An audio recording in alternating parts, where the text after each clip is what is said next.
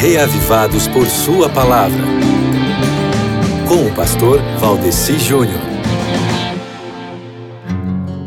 Muito bem, é um prazer, é uma alegria, é um privilégio falar aqui com você sobre as coisas de Deus. Sim, eu digo as coisas de Deus porque esse plano de nós lermos a Bíblia inteira, esse projeto Reavivados por Sua Palavra, é coisa de Deus, né, meu querido amigo ouvinte? E para isso, para o que é do Senhor, a gente não deve medir esforços, tá certo?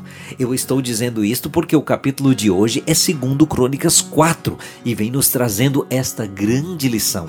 Além de muitas outras lições que tem aí em segundo Crônicas 4, meu irmão, nós temos aí a descrição da trabalheira imensa que Salomão e toda a sua equipe tiveram para fabricar os utensílios do templo. O capítulo inteiro é isso, mas ali no verso 18 diz assim que eles fizeram aqueles utensílios em tão grande quantidade que não se pôde determinar o peso do bronze utilizado. Entendeu a lição, meu querido amigo ouvinte? Quando nós estamos fazendo algo e esse algo é para o Senhor, a gente não deve medir esforços. Não importa que quantidade vai ser, se vai ser para Deus, que a gente perca a conta, entende?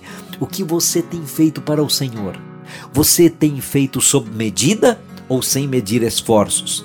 Se for sob medida, você vai se contentar só com essa lição que eu trouxe aqui para você hoje. Agora, se for sem medir esforços, você vai ler segundo Crônicas capítulo 4 ainda hoje. Concorda comigo? Então, um abraço para você e até amanhã, se Deus quiser.